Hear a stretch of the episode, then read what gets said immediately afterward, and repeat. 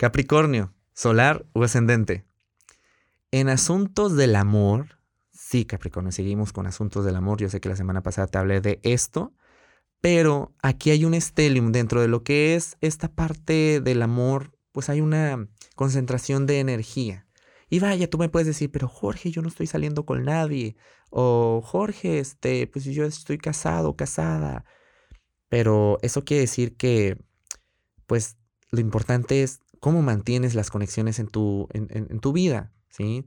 Por ejemplo, digamos que, que hay un cambio dentro de tu relación, porque estas cuadraturas se dan, fíjate bien, en, en la zona del amor, pero también se dan en la zona de tus recursos y el cómo tú mismo misma te valoras, vaya, tu, tu estima.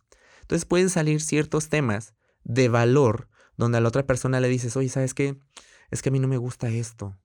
Y la otra persona, la mujer, dice, ay, pero ¿por qué este, mm, si yo no lo hago a propósito? Ok, no se trata de pelear, se trata de poner límites sanos, Capricornio, ¿sí?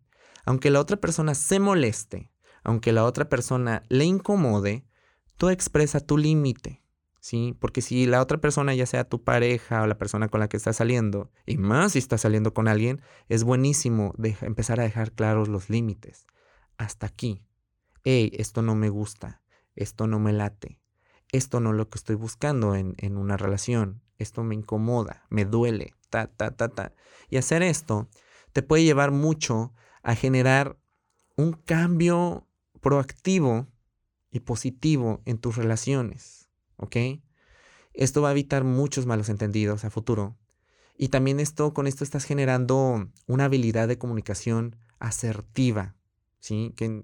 No creo que seas malo en esto, porque eres buen negociante y te gusta mucho llegar a acuerdos, pero sí es necesario que tengas consciente estos límites y que son más para ti, para poder estar bien con los demás. Si quieres saber más de la energía disponible, te invito a que escuches el episodio de Necesidades Básicas y que nos sigas en redes sociales. Búscanos como Caja Astral Podcast.